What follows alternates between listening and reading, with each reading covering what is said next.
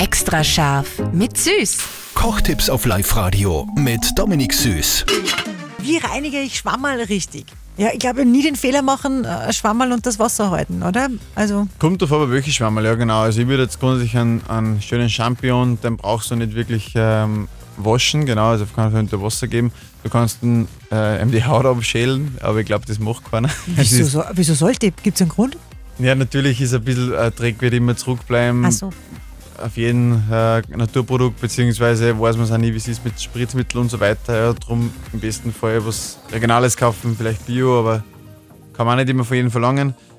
Auf jeden Fall Unterschiede muss, muss man natürlich machen wie bei Eierschwammerl, weil Eierschwammerl kerngewaschen. Weil die haben natürlich nur viel mehr vom Wald drauf, ein bisschen erdige Sachen oder leichte andere Rückstände. Ja, die kerngewaschen, das mache ich zum Beispiel in zwei Becken. Ich gebe zuerst ins erste Becken, da habe ich sogar Mehl drinnen, weil das Mehl hat eben ein bisschen äh, ja, Körnung, sage ich jetzt mal, und das wascht ihm das leicht raus.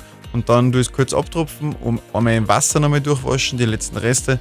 Und dann passt das eigentlich zum Großteil und die paar feinen Sachen noch mit dem Messer entfernen. Ich tue immer nur mit dem Messer. Ich möchte gar nicht wissen, was ich alles schon mitgegessen habe.